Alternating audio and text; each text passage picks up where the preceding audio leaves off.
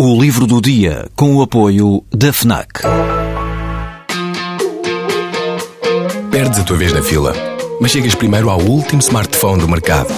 Ignoras o que te dizem para fazer, mas ouves o que a tua playlist tem para te dizer. Não largas tudo para viajar pelo mundo, mas vais de malas e bagagens para o livro que andas a ler. Deixas o despertador tocar mil vezes, mas se ouves o hino na televisão, saltas do sofá e sentes o arrepio. Pois é, quando desligas do mundo, ligas-te a ti. FNAC. Desliga-te. A autora deste livro dedica-se a uma curiosa forma de aconselhamento, a biblioterapia.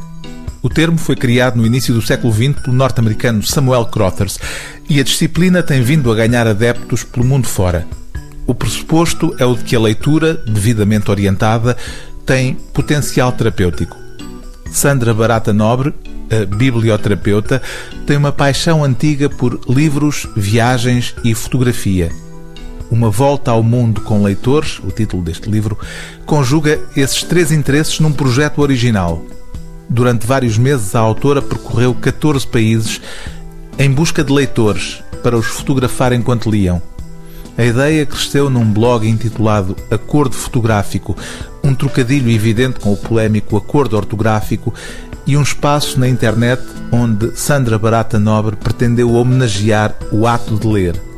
Esse gesto virtual tem agora concretização física e este livro é uma espécie de diário das viagens da autora em busca de leitores e cada capítulo identifica uma pessoa concreta, anónima, em diversas partes do mundo, lendo simplesmente.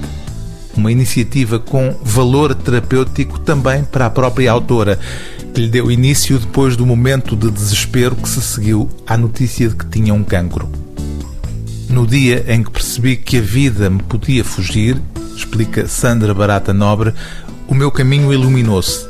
Reemergiu o meu maior desejo, aquele que reprimi e maltratei durante anos, em nome sei lá de quê uma vontade que se resume a algo tão simples quanto isto: ler e correr o mundo.